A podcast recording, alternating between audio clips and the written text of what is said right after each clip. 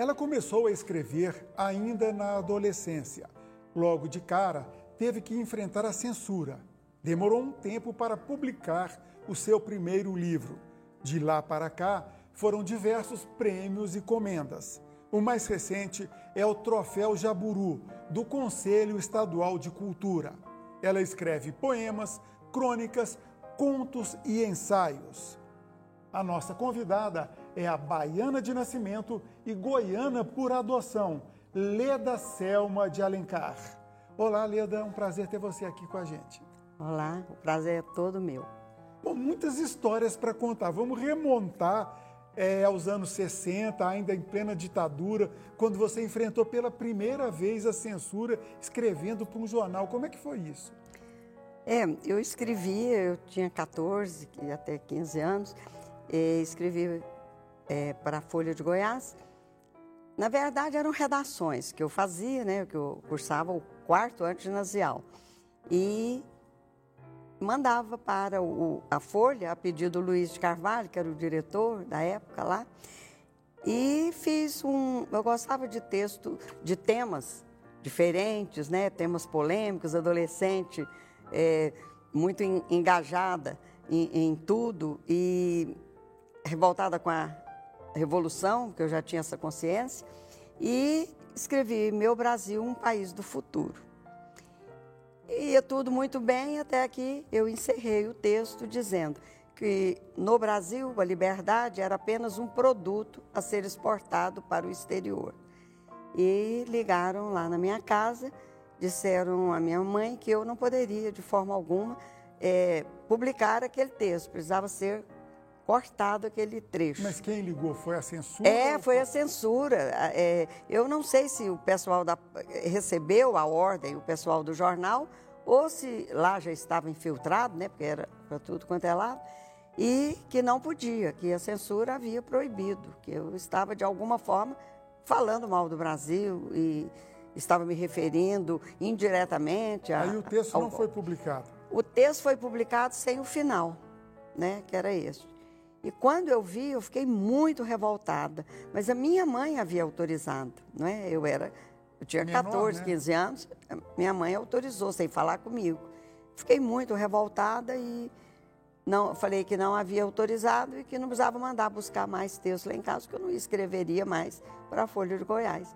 E encerrei a minha carreira de cronista mas já fazia mais de ano que eu estava escrevendo lá. Né? Mas vem cá, nesse período você fundou até um, um jornalzinho, jornalzinho não no sentido depreciativo. Não, um é jornalzinho mesmo, pequeno. No, no, Colégio Santo Agostinho, é. Colégio de Freiras. Lá você deu trabalho também para é, as freiras, né? É, porque eu, eu, eu fiz uma redação que se chamava O Drama Íntimo de uma Prostituta. Naquela época, eu, aluna de, de Colégio de Freiras, né? E, e fazer um tema desse e, mas era muito simples a solução. Elas queriam saber onde encontrei a matéria que me levou a escrever aquilo, o conteúdo, embasado em quê? Eu poderia ter dito, eu li, no, eu não me lembro se no Cruzeiro ou na Manchete. Que eram as revistas do momento, é, né? né? Eu podia ter dito, não, eu li isso no Cruzeiro, estava resolvido o problema. Aí eu falei, não vou contar. E aí não contei e causou polêmica, lógico, chamaram minha mãe. Minha mãe queria saber onde eu aprendi aquilo, como é que eu sabia aquilo. Eu não conto, não vou contar. E não contei. E aí fiquei muito mal lá no colégio, é, escrevi linhas. Naquela época eu escrevia castigos, cento e tantas linhas.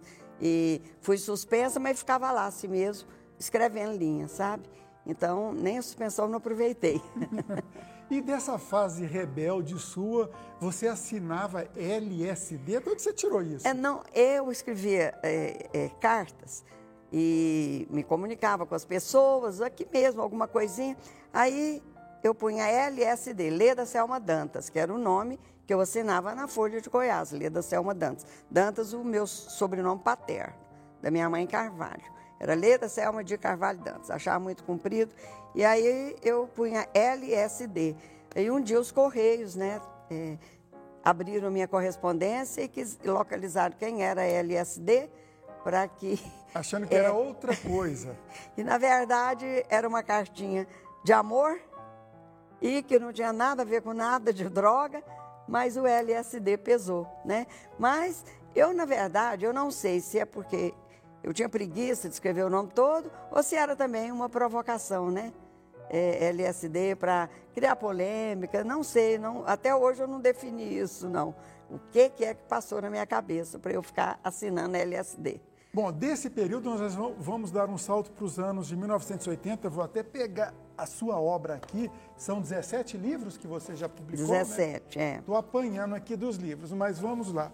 1986, você publicou Das Sendas à Travessia, sua primeira obra.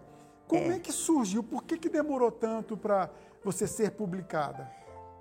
Olha, eu deveria, segundo muitos que leram é, meus textos lá na Folha, quando né, adolescente, imaginavam que eu seria cronista e que eu deveria ter publicado um livro de crônicas. Aí a própria repórter que fez a matéria comigo perguntava: mas por que poesia se você escrevia crônicas? Na verdade, eu escrevia poesia. Eu sempre fui poetisa sabe? Desde os três, quatro anos eu mexia com as coisinhas, falava que estava fazendo poesia. Perguntava para mim, o que, que você quer ser quando crescer? Fazedora de poesia. Mas, por circunstância, eu fui escrever esse, é, essas crônicas lá na Folha de Goiás. O meu livro ficou pronto, como o, o próprio professor que fez a orelha disse, que eu estava com o livro pronto há 20 anos. Estava mesmo. Mas uma série de dificuldades, não é? uma série de, de empecilhos para que eu publicasse naquela época, era muito difícil. Mas a minha mãe, 20 anos depois, eu já tinha os dois filhos, eram é, quase adolescentes, e a minha mãe fez uma caderneta de poupança e no Natal de 1985 ela me deu a caderneta de poupança, me entregou esse dinheiro para você publicar seu livro. E aí, em março de 86, três meses depois, eu, no dia da poesia, eu publiquei Das Sendas à Travessia. E era o livro que me apresentava como poetisa, porque até então, alguns poemas meus no suplemento literário do Popular, o Miguel Jorge cuidava dele, foi meu professor na faculdade, e então ele publicou uns dois ou três poemas. Mas assim, eu era anônima. E aí eu me lancei, poetisa e das sendas da travessia. Você escreve crônicas, poesias, ensaios, mas você se considera, se eu falasse, você se considera o quê? Poetisa. Poetisa. Poetisa. Porque em todos os meus textos de prosa, mesmo nos ensaios, chamam de ensaio, eu nem chamo de ensaio, porque ensaio é uma coisa mais, mais concreta, mais real. E os meus ensaios são textos reais, porém poemizados, né? Perfeito. Poetizados. Então, eu, eu não me considero ensaísta, eu me considero poetisa que escreve contos e escreve crônica. Certo. Você combinou com a nossa produção para a gente ouvir dois poemas seus. O primeiro é exatamente desse, é, das sendas à travessia. É o poema Destino à Mostra. A barriga romba, o vestido já pequeno, e carrega o filho inacabado. Promessa vaga de gente, feito às pressas, sem amor, num momento qualquer. Os peitos espichados mostram os caminhos do tempo e se debruçam no corpo exausto de mulher parideira, de destino sempre à mostra. No vazio dos olhos, a aflição da espera, da chegada sem festa, no momento qualquer. Outros filhos foram deixados na mesma barriga, feitos do mesmo jeito, como inserem e permanecem inacabados. Fala um pouquinho como surgiu esse poema. Esse poema eu me inspirei numa funcionária doméstica da minha mãe que todo ano ela paria um filho e dava o filho e voltava para casa da minha mãe. Enquanto ela estava no período de gestação, ela ficava fora. Quando ela dava a criança, ela voltava e a mamãe aceitava. Então, é aquilo, assim, mexeu muito comigo, com a minha sensibilidade, ver aquelas crianças, né? E os irmãos não se conheciam porque a mãe os doava. E então eu fiz Destino à Mostra, que é um poema assim que eu fiz chorando, muito é, emocionada, muito sensibilizada com aquela história daquela mulher que não tinha noção de nada. Ela simplesmente paria e entregava a cria. O outro poema que a gente separou é dessa obra mais recente sua, é, de Sinas e Ceias, que é um poema esse é bem mais curtinho, chama O Pouso. O último casal de lábios que se tocou cerrado morreu de inanição, e em bocas ataúdes, sem beijos, foi sepultado. Conta pra gente como surgiu o pouso. O pouso, ele é, é um poema em que uma amiga me contou uma história de dela com o marido e que o marido é o último beijo que ela havia recebido do marido já fazia não sei quanto tempo. Então, que ela considerava que era um, um, um beijo murcho, que era uma coisa morta. Aí eu fiz o pouso e eu começo dizendo é um, um, casal, um casal de bocas, né? Porque eram as duas bocas. E então e fiz o poema também em função disso aí. Era uma colega de serviço minha que estava com um problema muito sério com o marido, o marido havia arrumado outro, e ela disse que há muito tempo não ganhava um beijo do marido. Então era um beijo que realmente o último é, murchou, né? Bom, nós combinamos, combinamos com a Leda de ler dois poemas, mas tem um terceiro que não tem como a gente não deixar de falar dele, que veio do livro Migração das Horas. É um poema que, enquanto poema, se chama A Ti Naturalmente, mas que virou música com Ivan Lins e arranjo de Wagner Tiso. Como é que eles descobriram? E se chama Voa agora. Que se chama Voa como música, né? É, o Ivan viu o poema em um muro. Quando aqui eu, Goiânia? Aqui, quando eu fazia o projeto Poesia em Doses. Eram poesias nos muros, é, de clínica, tudo quanto era espaço vazio, eu colocava poemas. Você abriu esse parênteses, esse projeto como que era? Era publicava poemas nas paredes? É, eu pedia poemas aos autores goianos e os transcrevia nas paredes, nos muros no, foi para o placar eletrônico do Serra Dourada, ele ficava rodando os 15 minutos, em vez do povo ficar brigando, ficava lá lendo poema. E, e ele foi desenvolvido até chegar no baralho poético, que é o último do, do Poesia em Doses. Né? Aí o Ivan Lins viu o poema no muro, que ficou muito emocionado, levou um, um soco no estômago, porque havia conversado com o pai a respeito de sair do fundo do poço, e pediu autorização para musicar o poema. Trocou o título e o poema voou. Voa voa longe, voa livre, voa.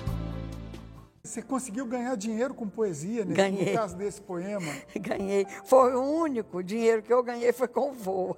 É, também, claro, né, meu parceiro. Ivan Lins. Com certeza ajuda ao sabor. Leda, você presidiu a Academia Goiana de Letras durante dois mandatos, durante quatro anos, e você é, também pertence à União Brasileira dos Escritores, ou seja, duas entidades que fomentam a literatura, fomentam a cultura aqui em nosso estado. Agora eu queria ver com você uma questão. É fundamental o Estado como incentivador da cultura, de, de promover a cultura mesmo no Estado? É obrigação né, do Estado. Constitucional, né? É, só que ele não cumpre essa obrigação muitas vezes. E ao não cumprir, eu acho que a gente tem que tomar decisão. Quem é gestor ou quem trabalha pela cultura, não ficar parado esperando é, que o governo venha ajudar. Muitas vezes não vem por desinteresse ou porque não tem verba, seja o motivo que for, eu acho que não justifica eu ficar parada, esperando e lamentando. Gostaria de fazer isso, mas não tem apoio do governo. Então, eu descobri a importância da parceria com empre... os empresários, com as empresas, de, de inculcar na mente deles que o compromisso de um empresário não é só social, ele pode ser cultural. Dá importância para ele, para o empresário, ligar a marca né, a marca da sua empresa a um projeto e você cultural. Você entregou isso quando esteve na presidência Aí da só fiz isso, né? Tudo que eu fiz lá na academia, eu fiz com a participação dos empresários. Reformei uma sede, que é a nossa, a Casa Colemar Natal e Silva, E aí envolvi todo mundo, todos. Uns davam a iluminação, outros davam o piso, outros davam dinheiro para fazer a reforma. Mandei buscar telhas lá em Monte Carmelo, porque eram as telhas francesas, né? E lá eles ainda fabricam. E, e com tudo isso, a gente conseguiu fazer muita coisa, né? Com os empresários. E muito legal que eles mesmos depois achavam que era importante isso, né? Perfeito. E a gente trocar de posição.